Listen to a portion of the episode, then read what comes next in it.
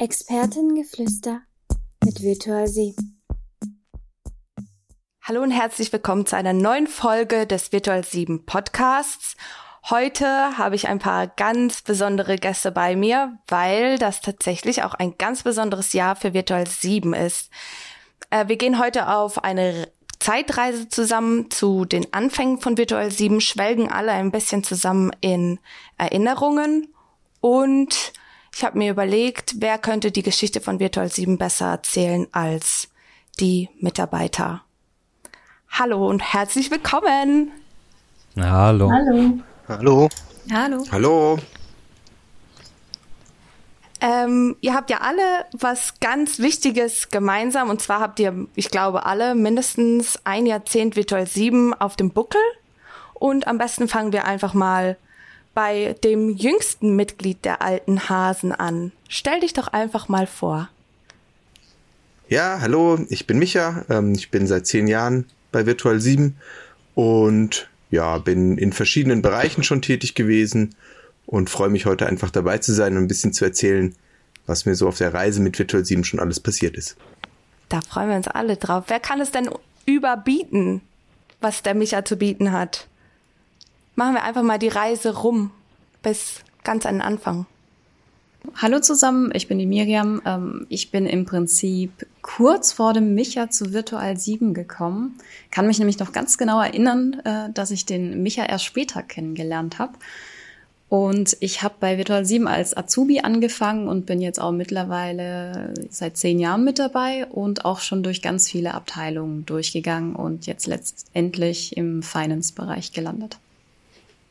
Sehr schön. Hi Miri.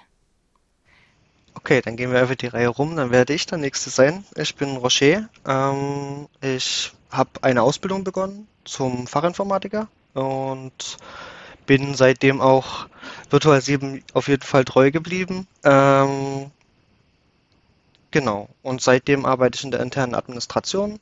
Ähm, habe auch schon manches Kundensupport-Projekt gehabt, aber hauptsächlich eben in der internen Administration. Hi.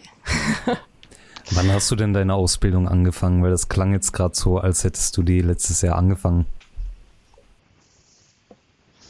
Oh, das, ist, das müsste 2006 gewesen sein. Aber eingestiegen bin, bin ich mit einem Einstiegsqualifizierungsjahr, weil man noch nicht genau wusste, in welche Richtung soll ich jetzt gehen. Ähm, und ja, da kam man halt auf mich zu und war dann auch so offen, erstmal mich entscheiden zu lassen tatsächlich. Ähm, und da habe ich eine große Chance bekommen. Da kommen wir später bestimmt auch noch mal zu. Ja, sehr schön. Also ich habe mich gerade eben schon mal eingemischt bei Roger. Ähm, ich bin Marek. Ich bin seit äh, 2003, seit jetzt 18 Jahren bei Virtual 7. Hab damals auch mit einer Ausbildung angefangen und seitdem äh, hat mich die Firma gefesselt und festgehalten und ich finde es immer noch spannend und bin immer noch dabei und freue mich drauf, heute ein paar Anekdoten, ein paar Sachen aus der Vergangenheit wieder zu hören und euch auch selber zu erzählen. Freuen wir uns auch schon drauf. Ja, mein Name ist Isabella. Hallo alle zusammen. Ich bin, würde ich mal sagen, die Methusalemine wenn man das so schön sagen kann, hier im Geschäft, in der Firma. Ich habe angefangen vor 20 Jahren, muss man sich das mal vorstellen. Ich war 37 und bin jetzt seit 20 Jahren dabei, mein halbes Leben schon fast. Und ähm, angefangen habe ich im Vertrieb. Es war eine sehr turbulente Zeit am Anfang. Wir haben sehr viel ähm, Höhen und Tiefen erlebt, aber es ging wirklich stetig bergauf. Und äh, jetzt bin ich aktuell im HR-Bereich und es gefällt mir immer noch sehr gut wie vor 20 Jahren, wie ich angefangen habe. Und ich freue mich, heute dabei zu sein. Schön, dass du dabei bist. Schön, dass du die Zeit gefunden hast, dabei zu sein. Okay, fangen wir einfach mal an. Erzählt doch einfach mal, gibt es irgendwelche Highlights, an die ihr euch besonders gerne zurückerinnert? Also mein Highlight war ganz klar gewesen der Anfang von der Geschichte bei der Virtual 7 GmbH. Und zwar hat es angefangen, das war für, kam für mich ganz überraschend. Ich habe ähm, bei einer anderen Firma gearbeitet und habe die Virtual 7 auf dem Schirm gehabt. Ich war im, im Vertrieb tätig und musste da die Geschäftsführer von anderen Firmen für uns werben und bin natürlich bei der Virtual 7 beim Jochen gelandet. Und ich wollte ihn eigentlich für unsere Firma als Kunde werben und der Jochen hat nichts Besseres zu tun gehabt, als den Spieß umzudrehen und hat mich nämlich bei der Firma abgeworben, damit ich für ihn arbeite. Und das war sowas Lustiges gewesen, da denke ich heute nach 20 Jahren noch unheimlich gern zurück, weil unverhofft kommt oft.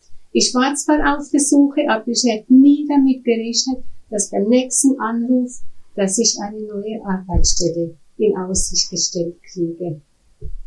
Yes. Siehst du genau. mal, Jochen, unser bestes Recruiting-Zugpferd.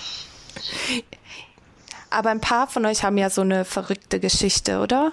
Wie ihr eure Anfänge bei Virtual 7 gefunden habt. Ich kenne ein paar Geschichten zufälligerweise, aber auch nicht alle. Zum Beispiel ah. weiß ich genau, dass der Roger eine besondere Geschichte hat. Ja, ich hatte halt Glück. Ich hatte ähm, lange Zeit keinen wirklichen Plan in meiner Jugend, viele, viele Jahre vergammelt, angefangene und abgebrochene Ausbildungen. Und da war halt irgendwie allein nach Muckensturm zu kommen, was ja wirklich so ein Mini-Kaff ist und man braucht ja einen Zug da schon ein Stück raus und eigentlich habe ich mich dort auch nur beworben, weil das Arbeitsamt das von mir verlangt hat. Ähm, und ja, aber man war frischer Vater, man musste irgendwie mit dem Hintern an die Wand kommen und ja, und dann habe halt so von meiner Geschichte in dem Bewerbungsgespräch erzählt und irgendwann brach das Markus ab, meinte einfach nur, lass das mal runterbrechen. Ähm, du hast also deine Jugend genossen und jetzt bist du auf die Nase gefallen und brauchst eine zweite Chance. Ja, natürlich. Ich mit so viel Ehrlichkeit konfrontiert und Tränen ausgebrochen. Und das war natürlich der, das ehrlichste, ich glaube, das ehrlichste Gespräch, was ich je an Bewerbungsgesprächen hatte. Ähm, und da hatte ich eine ganze Menge, wie gesagt, Job angefangen, Job aufgehört. Und das, das war schon besonders. Und ja, und das ist auch stetig geblieben. Also kann da vielleicht ein bisschen aus dem Nähkästchen. Mein Sohn ist nicht ganz gesund gewesen und deswegen habe ich auch je, über die komplette Zeit, die ganzen knapp 15 Jahre jetzt immer Unterstützung erfahren und das ist, das ist was Bemerkenswertes, definitiv. Das ist echt verrückt, aber wie ist äh, für unsere Nicht-Karlsruher Zuschauer Muggensturm? Hm. ich weiß auch nicht, ob jeder Karlsruher Muggensturm unbedingt kennt. Also Muggensturm ist, äh, ist ein kleines, kleines Dorf. Vielleicht ist es eine Stadt, ich bin mir da als nie sicher, so die Grenzen. Ich meine, Karlsruhe ist auch eine Großstadt an sich. Ich will da niemanden auf die Füße oder auf den Schlips treten. Ähm, aber Muggensturm ist auf jeden Fall eine kleine Gemeinde, in der wir unsere Büroräume früher hatten, auch als ich damals angefangen habe. Ich glaube, das war das war eine alte Zigarrenfabrik ähm, damals, die umgebaut wurde und wo mehrere Wohnungen drin waren, also Privatwohnungen wirklich und Büroräume. Und da hat Virtual 7, also zumindest für mich, so richtig angefangen, in Muggensturm neben dem Bahnhof. Ja, da hört man auch so einige Geschichten, Marek, über deine, deinen damaligen ähm, Kleidungsstil was ich so ja, recht ist erinnere. schade, dass wir einen Podcast haben und keine Bilder zeigen können, aber vielleicht ist es auch besser so. Wer von euch war denn alles schon dabei in Muggensturm? Ich meine, ich bin ganz neu, also für mich ist das, sind das alles ja, nur ich war Geschichten. Auch ganz am Anfang in Muggensturm und das war auch eine Herausforderung gewesen, die erste Fahrt nach Muggensturm. Gut eine Stunde von Mannheim weg, das ging ja noch. Bin ich ausgestiegen mit meinen Stöckelschuhen hier zum Gebäude getippelt und hab, ähm, wollte dann in den, in den Hof rein, habe den Eingang gesucht, denke ich, oh, kein Eingang hier, das bestimmt auf der anderen Seite, bin am ganzen Gebäude vorbeimarschiert, überall grün, alles sehr dicht bewachsen, ums Eck rum und da habe ich Fenster gesehen, aber keine Tür, denke ich. Irgendwo muss doch die Tür sein. Bin ich wieder zurückgetippelt, irgendwo, wo ist die Tür? Dann habe ich gedacht, hin, hinter diesem grünen Zeug da, was so verwachsen ist, könnte vielleicht eine Tür sein. Und habe das Grün zur Seite geschoben und tatsächlich, wie so ein, in einem verwunschenen Märchen, hat sich eine Tür vor mir geöffnet. Okay, Treppe hochgetippelt, rein, und da stand ein Schild, Treppe runtertippeln. Oh, musste ich in den, musste ich in den Keller. Das, das Büro war im Kellerraum. Okay, bin ich runtergegangen. Komm rein, da sitzen ja, etwa ja, acht bis zehn junge Männer an ihren Tischen, ganz konzentriert beim Entwickeln, beim Schreiben. Alles Männer, denke ich, oh je, Männerverein. Okay, ich war die einzigste Frau. Hab dann gewartet, bis der Jochen kam, hat mich begrüßt und hat mich dann in den Raum geführt, den ich von draußen durchs Fenster sehen konnte. Also ich wusste danach, das ist jetzt der Besprechungsraum. Wie ist es denn mit dir, Miriam? Warst du auch in Muggensturm oder wann bist du dann dazu gekommen? Mm, noch nicht. Also ich bin dazu gekommen, da sind sie gerade von Muggensturm nach Karlsruhe in die Weststadt gezogen. Also es war wirklich ein paar Monate, glaube ich, vorher gewesen, dass sie umgezogen sind. Und ich war dann im Prinzip äh, schon direkt im neuen, in Anführungszeichen, Büro, ähm, habe aber Muggensturm okay. gar nicht mehr so mitbekommen. Ich habe tatsächlich auch das neue Büro einmal sehen dürfen von außen. Das ist schon nett. Das, an, das, das neuere neue nach Muggensturm-Büro. Ach so, ja, ja, weil wenn du das neue bam, Büro bam, sagst, da könnte man ja meinen, wir wären immer noch dort. Nein, Virtual 7 hat tatsächlich schon einige ähm, Orte hinter sich. Und wenn du das Gebäude gesehen hast, hast du sogar drei unserer Büros Wieso gesehen. drei? Weil wir ja in dem ah. obersten Stockwerk erst ausgebaut haben und dann sind wir nochmal in dem mhm. Gebäude nach unten gezogen. Also ja. Mhm. Aber man muss schon sagen, mit jedem Umzug haben wir uns noch deutlich gesteigert. Also ja. wirklich, mal, mal, schauen, was als nächstes so kommt. Ähm, ich weiß nicht, ob es da noch wirklich eine so extreme Steigerung geben kann. Ja, gut, also den, ich glaube, Micha will gerade das gleiche sagen wie ich. Ich glaub's auch, Marek. Den Umzug in der, also in dem Büro zwischen, äh, zwischen Muggensturm und den aktuellen Büroräumen, hat Roger ja schon gesagt, sind wir innerhalb des Gebäudes einmal umgezogen ähm, und haben da alte Räume einer Behörde bezogen. Da war vorher eine Behörde drin und das war ganz anders als die Büroräume, die wir von Virtual 7 so kennen, weil es waren kleine, abgetrennte Einzelbüros, wo zwei, drei Leute drin saßen. Wir haben bisher immer Großraumbüros gehabt, wo das ganze Team drin sitzt, wo man sich sieht. Also das war schon ein bisschen speziell. Es gab einen langen, sehr ähm, imponierenden Gang. Die Rennstrecke. Der, die Rennstrecke. Die Rennstrecke. Der Spooky genau. Gang. Ja. Ähm, also insofern, das war jetzt vielleicht nicht unbedingt so das, das draufgesetzt, aber es war auch tatsächlich ähm, schon absehbar und äh, zeitlich begrenzt, dass wir da hingezogen sind, weil wir gerade auf der Suche nach neuen Büroräumen waren und einfach da ein bisschen Zeit überbrückt haben, noch bis wir die aktuellen Räume, die wirklich, wirklich eine großartige Steigerung und wirklich tolle Büroräume sind, bis wir die gefunden haben. Ich glaube auch, dass in diesem Zwischen, in diesem dritten Stock, wo wir da ja waren, ähm, dass da das meiste gemacht wurde in, im Sinne von optischer Verbesserung. Ich glaube, da haben wir am meisten grüne Wände gestrichen und am meisten virtuell sieben Schilder aufgehängt. Ähm, das war oben im fünften Stock noch nicht so extrem, aber im dritten hat das, sag ich mal, die Architektur so ein bisschen wieder aufgewertet für uns, dass wir da einfach mehr ja, Marketing, wie sich da ausgetobt hat und wir einfach ziemlich viel gebrandet hatten, wie man so auf Neudeutsch sagt. Was heißt denn, wir haben Wände gestrichen und Logos aufgehängt? Wie wir?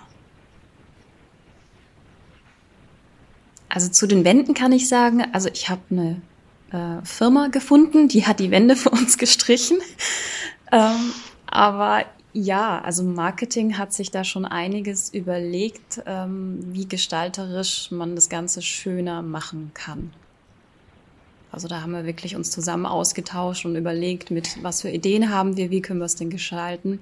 Also wir hatten zum Beispiel eine Mitarbeiterwand, also hat sich bei der extrem langen Wand ja angeboten, haben da im Prinzip von jedem Mitarbeiter äh, Fotos aufgehangen, ähm, so um das auch ein bisschen auch alles aufzulockern und ähm, auch den Virtual 7 Touch einfach zu geben. Ich kann mich dran erinnern, die Fotos, die waren auf Metallplatten, auf Aluplatten gedruckt, kann das sein? Ja.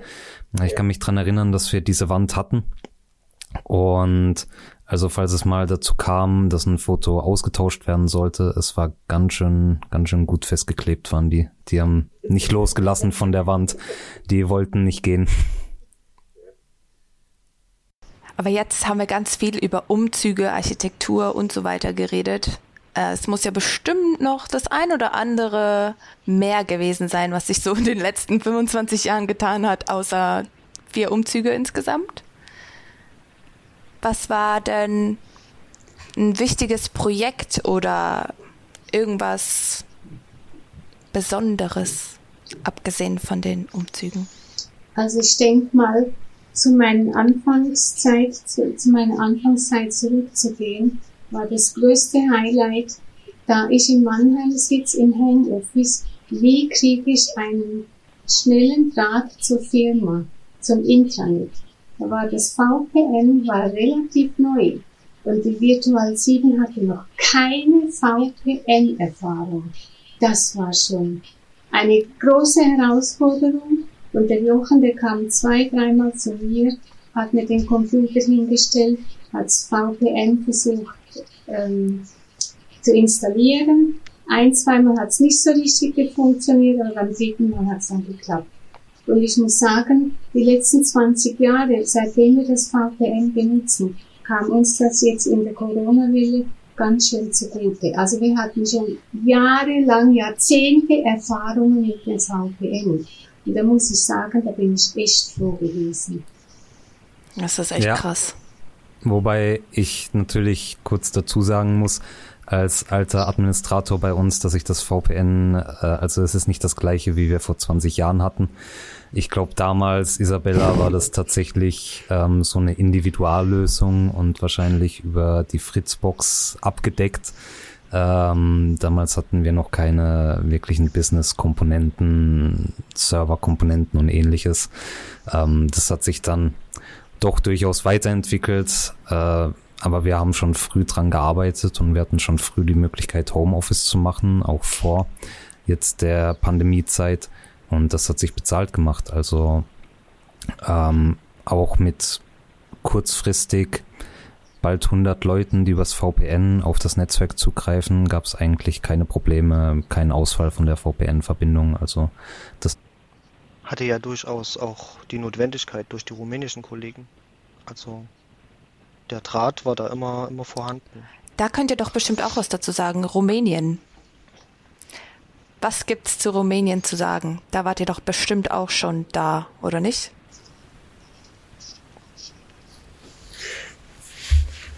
Das ist eine spannende Frage. Ich glaube, nicht alle von uns waren schon in Rumänien. Und, und vor allem auch Rumänien ist umgezogen. Also nicht das ganze Land, nur, ja, ja, ja. Also jetzt nicht das ganze Rumänien, nicht das ganze da, Land. Als es angefangen hat mit Rumänien oder warum, also der Standort Rumänien schon vor euch da oder wie ist das genau? Also Rumänien kam, glaube ich, irgendwann 2010, wenn ich mich richtig erinnere. Also vor Rumänien ähm, war das Problem gewesen, dass die Kunden nicht mehr so viel Geld bezahlen würden. Das heißt, man musste Leute vom Ausland suchen, die günstig für uns entwickeln können, einfach um den Preis relativ niedrig zu halten. Und da hat sich dann das Büro in Rumänien entwickelt. Also der Jochen war dann mehrmals im Ausland gewesen und plötzlich hieß es, ja, wir haben jetzt ein rumänisches Büro und das war aber wirklich, ich glaube 2010 muss das gewesen sein, wo das erst gestartet ist. Ja. ja, als ich 2011 kam, war es auf jeden Fall schon da. Und ich glaube, es war, wie du sagst, Isabella, am Anfang war es tatsächlich so eine Nearshore-Möglichkeit, ähm, die einfach da gesehen wurde.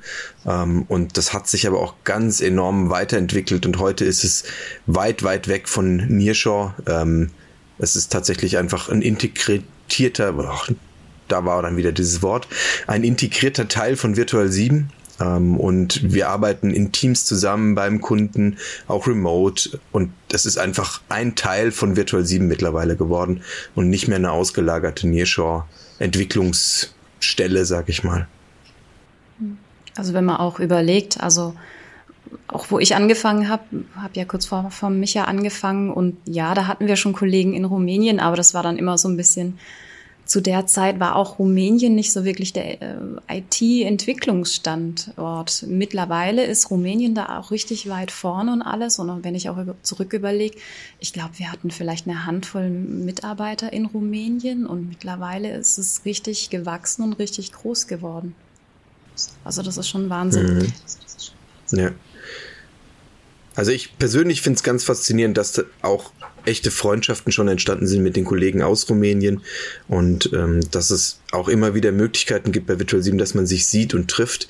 Nicht alle von uns waren vielleicht schon in Rumänien, aber die rumänischen Kollegen waren auch schon das ab und an mal bei uns hier in Deutschland, sei es zu unserer Conference oder sei es auch zu Projekteinsätzen oder dass sie einfach mal im Büro in Karlsruhe vorbeigekommen sind, weil sie auf der Durchreise waren irgendwohin. Da gibt es schon verschiedene Kontaktpunkte, wo man sich trifft, wo man sich sieht, neben natürlich Online-Meetings und Telefonaten, die man sowieso hat. Und so sind tatsächlich auch echte Freundschaften schon entstanden. Und das finde ich ganz faszinierend. Das sind ganz, ganz tolle Kollegen und bin sehr, sehr froh, dass wir die ja so einfach auch bei uns integrieren können und so gemeinsam arbeiten können. Also ich glaube, was man da auch erwähnen muss, was wirklich äh, Wahnsinn ist, auch in Rumänien, wie viele Kollegen Deutsch sprechen dass es mittlerweile eigentlich auch schon fast Standard ist, dass die Kollegen Deutsch sprechen. Also ähm, ich glaube, ganz am Anfang auch haben die meisten Kollegen Englisch gesprochen und das hat sich mittlerweile auch so entwickelt, dass die meisten Kollegen eher Deutsch aufsprechen. Ähm, also es ist schon ein enormes äh, Wachstum, was, was da zu beobachten ist. Ja, auch ganz lustige Situationen, dass wir Kollegen haben, die, die zwar kein Deutsch sprechen, aber Deutsch verstehen. Und das ist sehr interessant, weil wenn man denkt, jetzt, jetzt wechseln wir mal schnell von Englisch auf Deutsch, damit Rumänien das nicht versteht oder die Kollegen aus Rumänien es nicht verstehen, da ist man manchmal sehr auf dem dünnen Eis, sag ich mal, weil die verstehen dann doch ganz schön viel. Ja, das ist verrückt. Es gibt, es gibt ja mittlerweile nicht nur Rumänien. Ich weiß gar nicht gerade, ob das der erste Standort war. Da könnt ihr mir vielleicht helfen. Aber wir haben ja auch noch viel, viel mehr Standorte mittlerweile. Was richtig krass ist, neben, neben Karlsruhe, unserem Hauptsitz, wisst ihr ungefähr, wie viele Mitarbeiter bei Virtual 7 waren, als ihr angefangen ja, zehn. habt? Bei mir waren es ungefähr zehn. Also ich, ich glaube, elf oder zwölf maximal. Ja. Ja, ich glaube, als ich angefangen habe, zwei Jahre nach Isabella, so viel waren es nicht mal. Ich glaube, es waren nicht mal zehn. Also es waren wirklich eine Handvoll Leute. Ja, ich könnte jetzt auch nicht behaupten, dass es sonderlich viel mehr waren. Aber ich würde schon sagen, 15 Leute, bis ich dann da mal da war, ähm, so verteilt. Ich weiß gar nicht, Isabella war dann, glaube ich, schon im Homeoffice. Ich war, ich war nur im Homeoffice, ausschließlich von Anfang an. Ja, weil ich in Mannheim ah, war okay. und ich habe zwei kleine Kinder. Das war meine Grundvoraussetzung. Ich ja. komme zu Virtual 7 im Homeoffice. Ja. Ja, das kann Virtual ja. 7 gut ja. auf Mitarbeiter eingehen. Verrückt. Verrückt. Miriam, was denkst du, als wir angefangen haben, 2011? Ich sag ja immer so um die 30 werden wir, glaube ich, gewesen ja, sein, hätte oder? Ja, ich jetzt auch gesagt, auf jeden Fall. Und, ich, und, und vor allem um die Zeit rum war es halt auch noch so, wir waren um die 30 und man kannte jeden. Also man hat auch jeden persönlich kennengelernt, man kannte wirklich, weil die Kollegen auch vor Ort waren. Mittlerweile ist das auch alles anders ja geworden. Also zum einen jetzt durch Corona sind viele im Homeoffice, aber vorher war es dann auch so, dass die Kollegen meistens beim Kunden vor Ort waren. Aber dort war es auch wirklich so, entwickelt wurde in der Regel im Büro. Also deswegen hatten wir auch diese hm. riesigen Büroräume ähm, von 1000 Quadratmeter letztendlich in der Weststadt. Ähm, hat sich alles sehr verändert auf jeden Fall. Das ist verrückt. Aber dann würde ich gerne was reinschmeißen. Einfach mal was bisschen kontroverseres, wenn man das so sagen darf. Ihr habt jetzt alle gesagt, okay, zwischen einer Handvoll und 30 Leute, als ihr angefangen habt, dann war das ja so eine kleine Klitsche. Was hat euch denn bewegt, da überhaupt anzufangen? Das ist eine gute Frage, gell? Warum fängt man bei so einer kleinen Klitsche an? Ich glaube, das hängt sehr viel damit zusammen, wo man herkommt und wo man hin möchte. Mir persönlich ging es so, ich war davor bei einem relativ großen Unternehmen und ähm, hatte ein Jahr lang hinter mir, wo tatsächlich ich mich gestreckt habe und gereckt habe und versucht habe, irgendwas zu bewegen und festgestellt, in so großen Konzernen, in großen Unternehmen, äh, da ist es manchmal wirklich schwierig, Sachen zu bewegen oder, oder zu verändern auch tatsächlich. Und ich, für mich hatte einen ganz starken Drang. Ich wollte was bewegen, ich wollte was verändern, ich wollte wirklich was sehen, auch von dem, was ich mache, dass sich was tut. Und da war klar, ich gehe in Richtung kleinere Unternehmen, weil man da einfach ja kürzere Entscheidungswege hat, schnellere Entscheidungen vielleicht auch kriegt und einfach zumindest gefühlt mehr Mitspracherecht hat. Und so bin ich primär auch auf Virtual 7 gekommen. Ja, also bei mir war es, glaube ich, einfach eine Sympathie, die da war. Ich war, als ich die Ausbildung angefangen habe, 17 Jahre alt, gerade von der Schule gekommen. Ich habe mir damals, glaube ich, noch keine Gedanken wirklich gemacht, ist die Firma zukunftssicher und habe dann nicht zehn Jahre in die Zukunft gedacht. Ich hätte wahrscheinlich dann auch nie gedacht, dass ich nach zehn oder inzwischen fast 20 Jahren immer noch bei der Firma bin.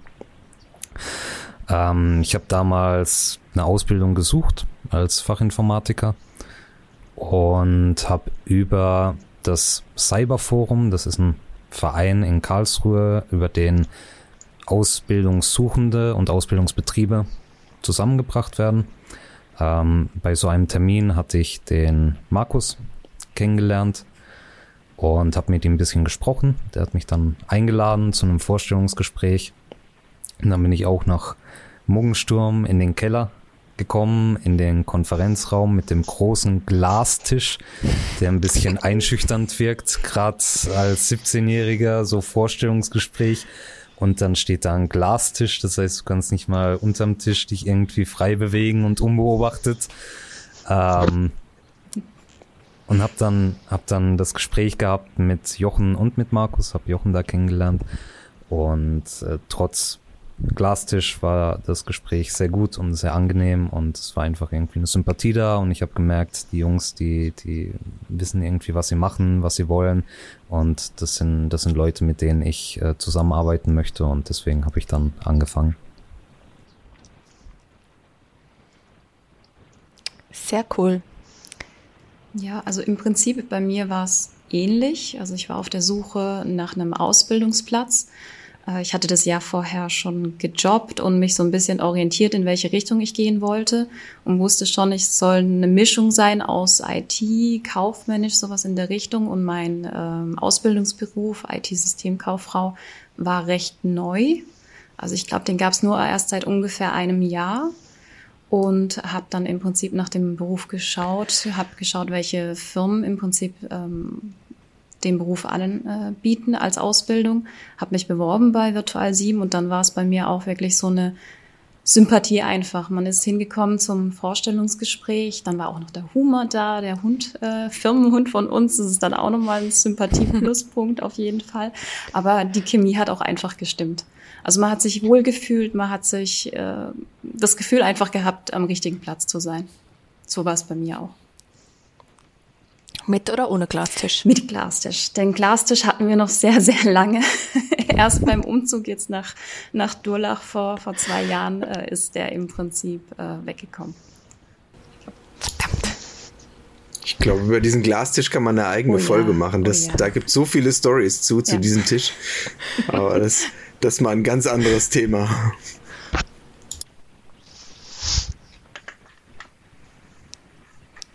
Äh, wer hat nur nicht, wer will nochmal? Isabella vielleicht? Äh, bei dir war es ja auch nochmal was Besonderes. Es waren nicht nur wenig Leute, sondern auch die, deine zukünftigen Chefs ja, waren ja. jünger als du, oder? Das war gewesen, wie ich mich dann mit dem Jochen getroffen habe. Er kam extra nach Mannheim, um mit mir das Vorstellungsgespräch zu führen.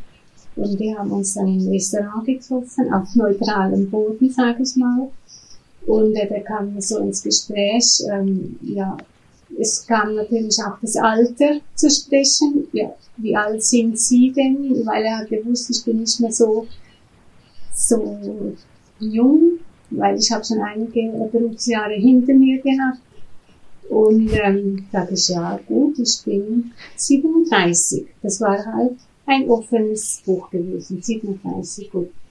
Und da hat er so unverblümt gefragt, ja, was meinen Sie denn, wie alt ich bin?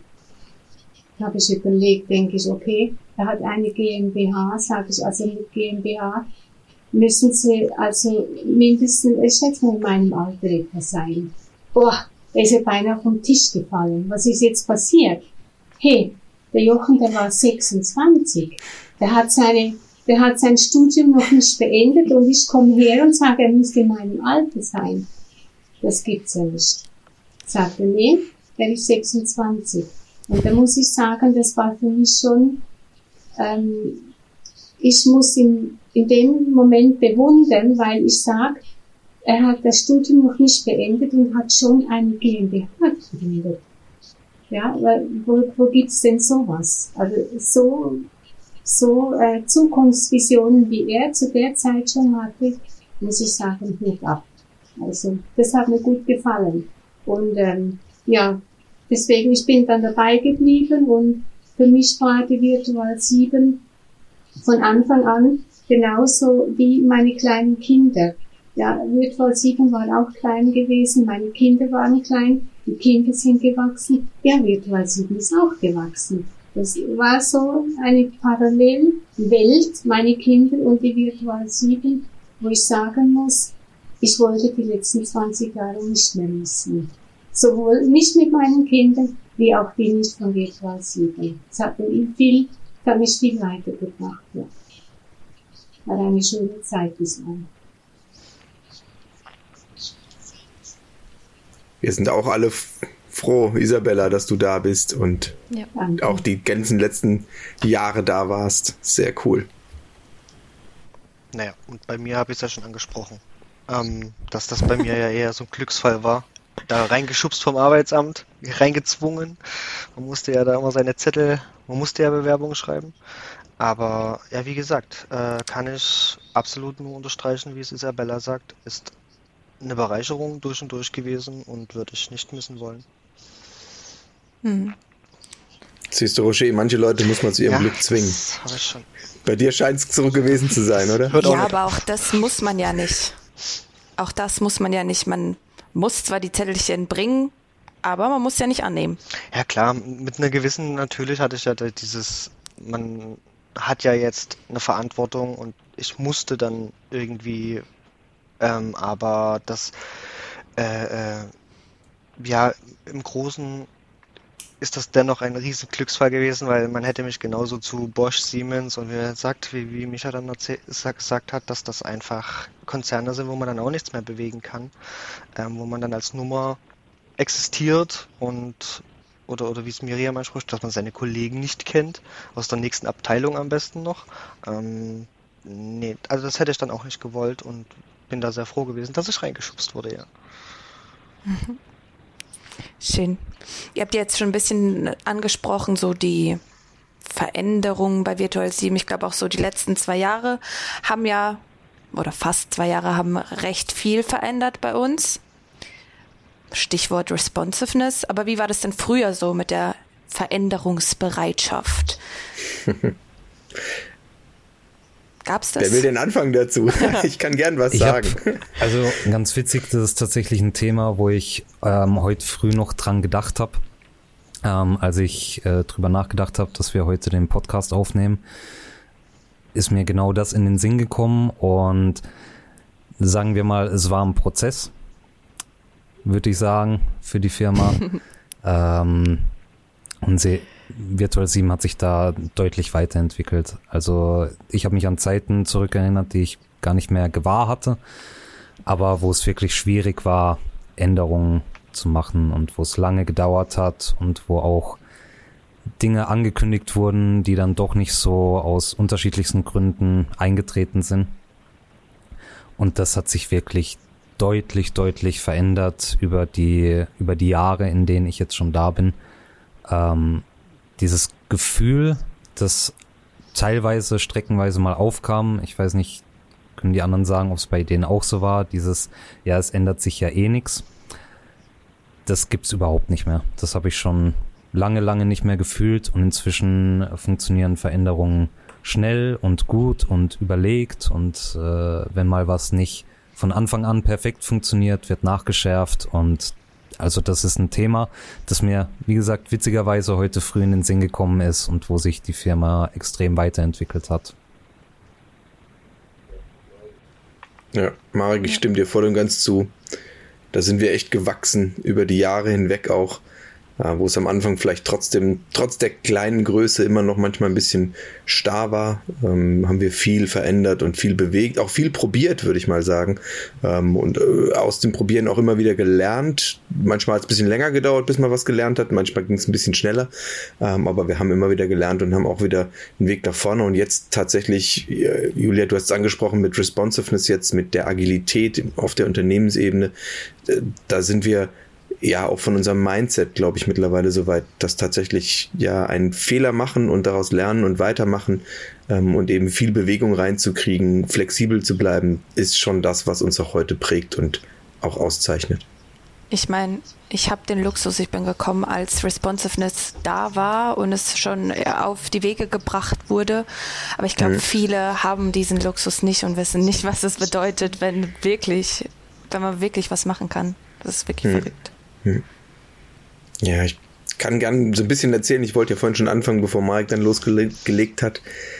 Ähm, bei mir war das auch so. Ich habe angefangen bei Virtual 7 und wie gesagt war in einem Projekt, einem relativ langen Projekt über ein bisschen mehr als ein Jahr.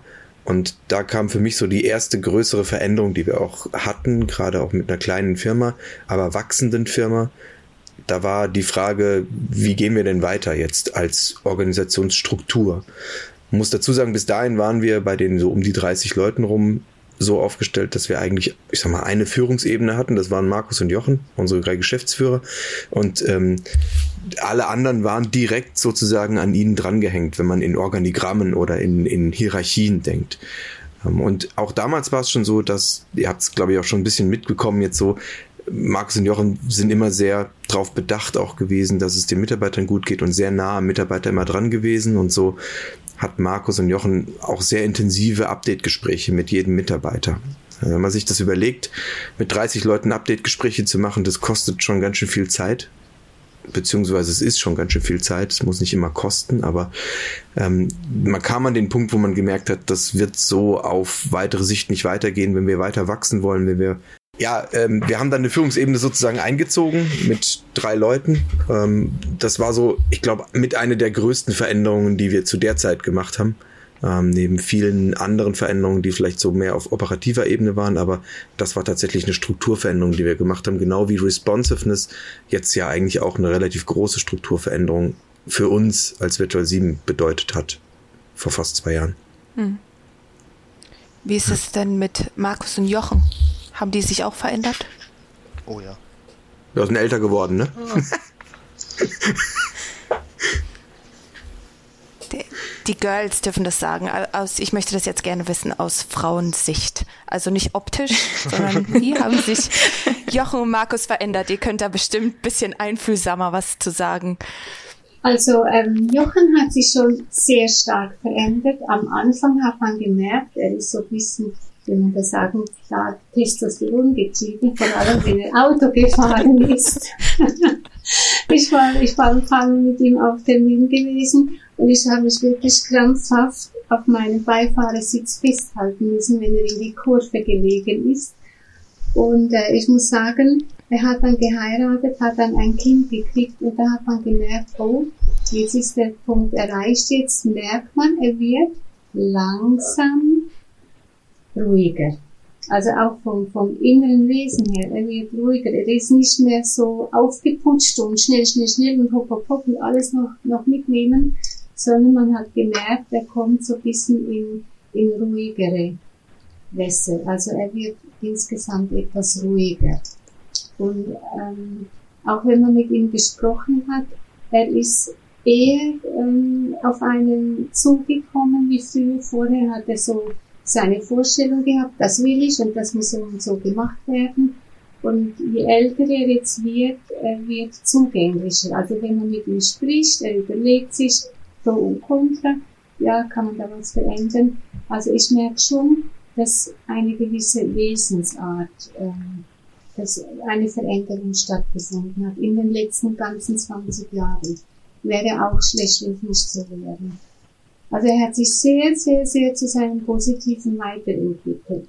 Nicht mehr so, so jugendhaft, sondern er ist jetzt halt auch etwas ruhiger und gesetzter geworden. Also ja, das würde ich definitiv unterstreichen. Er ist deutlich ruhiger geworden, empathischer auch definitiv. Ich glaube, das hat sich über die Jahre auch einfach entwickelt, auch zusammen mit den Mitarbeitern, die Erlebnisse, die man gemeinsam hatte. Ähm, das hat sich nach und nach entwickelt. Beim Markus ist es eigentlich so, aus meiner Sicht, ähm, hat er sich nicht wirklich viel verändert. Also ja, man merkt, oh je, also es soll sich jetzt nicht irgendwie alt anhören, aber er ist gesetzter vielleicht auch geworden, auch für den Familienstand, äh, den er jetzt mittlerweile hat.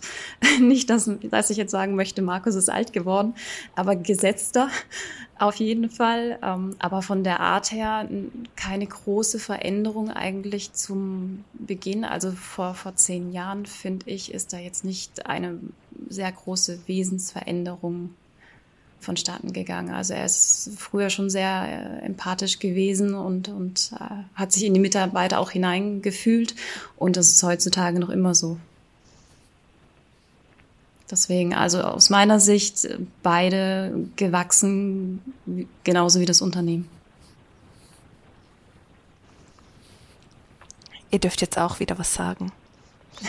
Stimmt ihr dem zu? Das ist lieb von dir. Also ich würde dem, würd dem zustimmen, ja.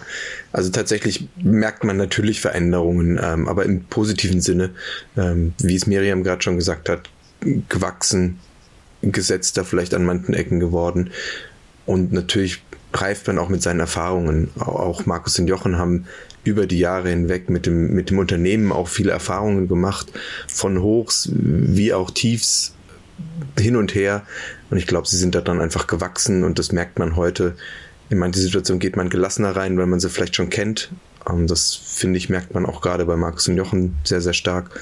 Und äh, trotzdem gibt es noch Situationen, die vielleicht auch neu sind, äh, wo man dann einfach auch mal wieder ja, in so ein Fettnäpfchen tappt vielleicht und wieder was draus lernen muss, aber dann auch wieder aufsteht und weitergeht. Und das ist das, was ich an beiden auch bewundere, muss ich ehrlich gestehen sind auf jeden Fall sehr souverän, finde ich auch, was, was ihre Führung irgendwie angeht.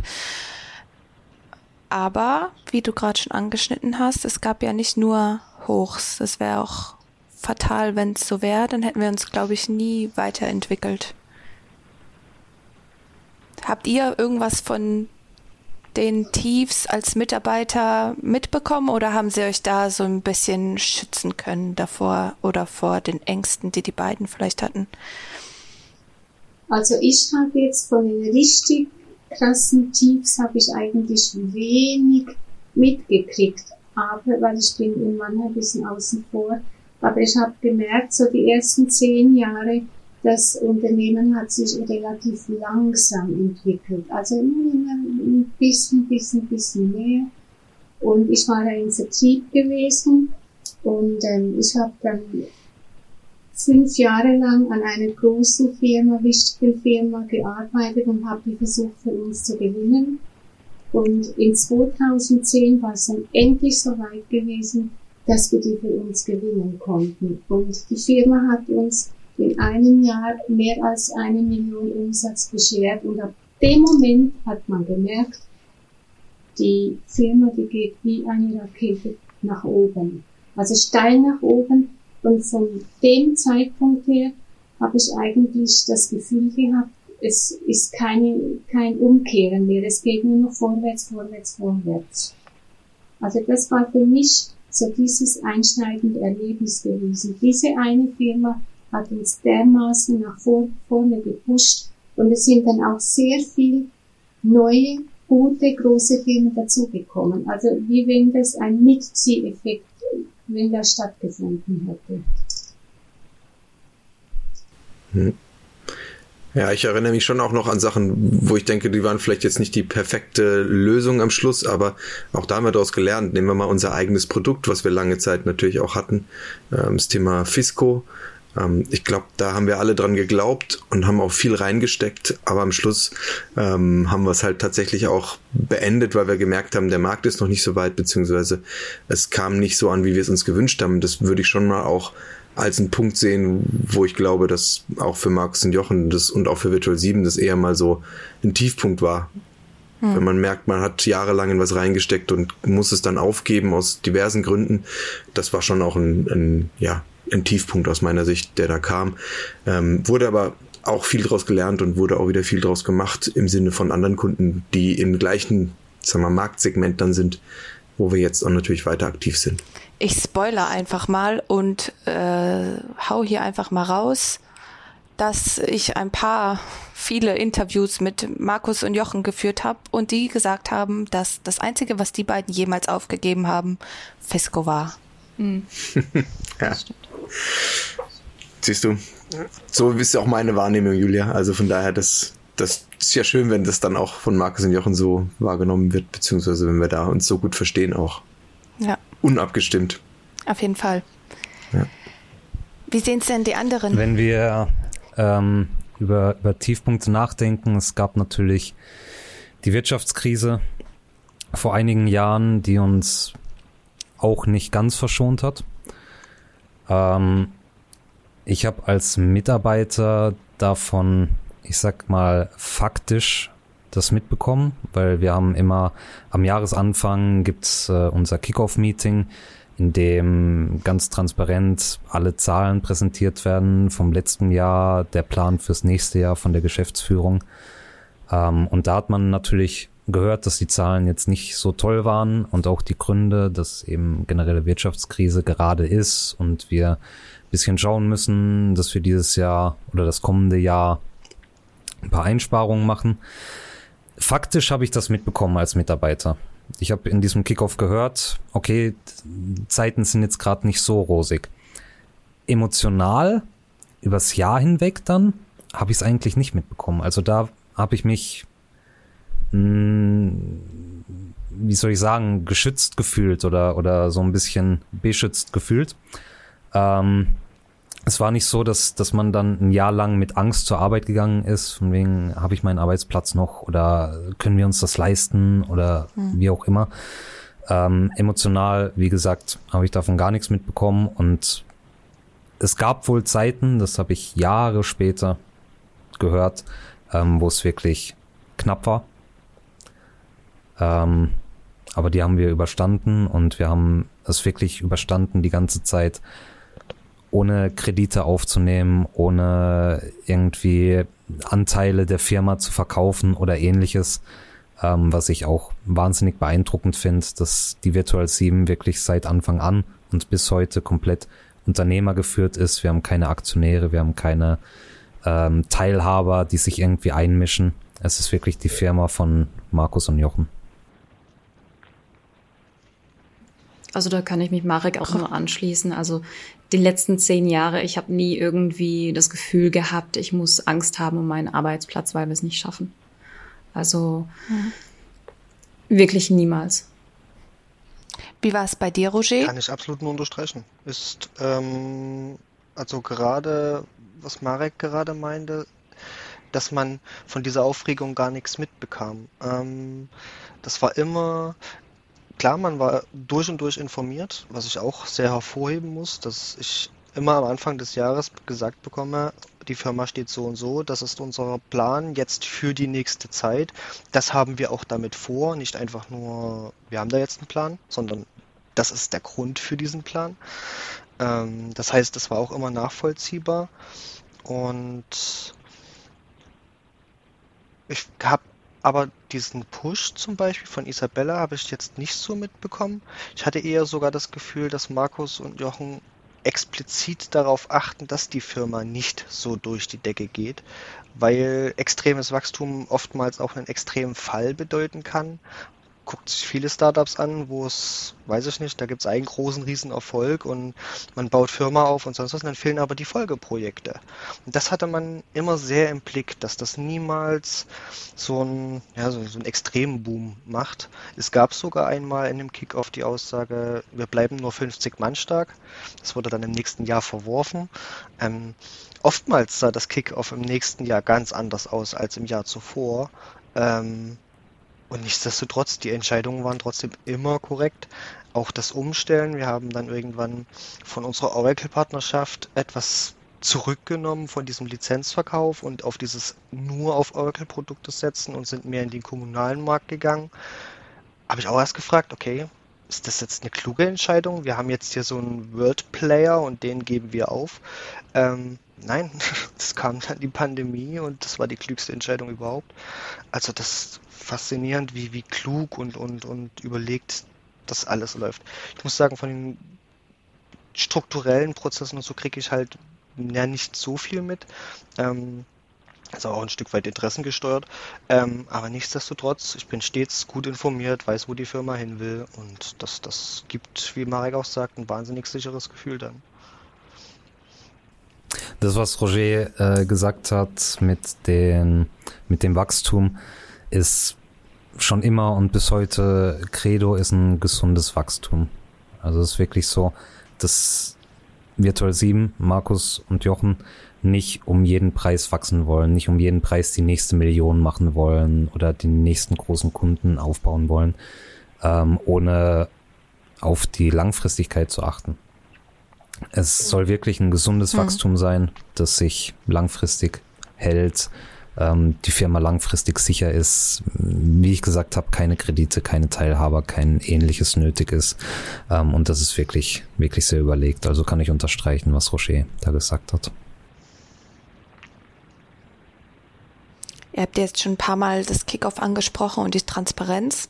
Bei uns ist es ja auch was, was äh, aktiv gelebt wird und auch gepredigt wird. Seid transparent. Da gibt es, glaube ich, auch viel zu sagen. Da haben wir uns auch verändert. auch verändert ähm, in dem Sinne, dass, dass es natürlich mehr Transparenz jetzt noch ist, als früher tatsächlich da war. Aber ich würde nicht sagen, dass wir vorher eine schlechte Transparenz hatten, nur eben ein bisschen weniger als heute. Heute ist es wirklich sehr transparent. Wir haben mittlerweile dreimal im Jahr, glaube ich, korrigiert mich, falls ich das falsch habe, aber ich glaube, dreimal im Jahr haben wir mittlerweile die Zahlen des Unternehmens, also sprich ähm, allen Umsätze, alle Gewinne, soweit sie denn verfügbar sind, berechnet sind schon, ähm, kriegen wir präsentiert. Wir wissen, wie viele Leute gekommen sind, wie viele Leute gegangen sind. Wir wissen, wo wir stehen mit dem Unternehmen. Da ist eine sehr, sehr hohe Transparenz einfach vorhanden und ja, das gehört ja auch einiges dazu, als Geschäftsführer solche Zahlen dann auch rauszugeben. Da gehört ein ganzes Stück Vertrauen einfach auch an die Mitarbeiter mit dazu. Ähm, und ein Vertrauen natürlich auch in das Unternehmen, sag ich mal. So, als ich angefangen habe, war es das, was Roger schon gesagt hat und Marek, glaube ich, auch schon. Wir haben immer schon Kickoff-Meetings gehabt, wo wir so die Zahlen zumindest einmal im Jahr gesehen haben, mal mehr, mal weniger tief äh, in die, in die Tiefe der Zahlen hinein. Ähm, aber es war nie so, dass man, ich sag mal, gar nichts wusste über das Unternehmen. Ja.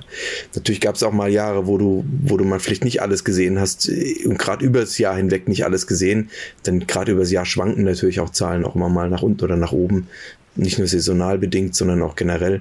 Ähm, aber alles in allem ist da immer schon eine Transparenz gerade auch auf der Zahlenebene gewesen, heute sehr, sehr extrem, finde ich. Mhm. Positiv ja. extrem das ganze Thema äh, gelebte Transparenz ist, ist für mich so ein leidenschaftliches Thema. Und wenn äh, irgendjemand fragt, was ist jetzt der große Benefit von der Responsiveness-Umstellung, die ihr gemacht habt, über die es, glaube ich, auch mehrere Podcast-Folgen gibt, ähm, weswegen wir jetzt nicht so sehr ins Detail gehen, was ist denn dieses Responsiveness. Ähm, ihr könnt euch das gerne anhören auf den weiteren Podcasts, die wir hier haben. Eine Werbeunterbrechung, sehr gut. Eine Werbeunterbrechung in eigener Sache muss auch mal gestattet sein. Ähm, genau, die Transparenz ist da für mich wirklich ein ganz, ganz großer Benefit und ich finde es mega spannend, wie das funktioniert. Also wir haben jetzt gehört, wir hören mehrfach im Jahr die Zahlen aufbereitet ähm, in, in einem Update.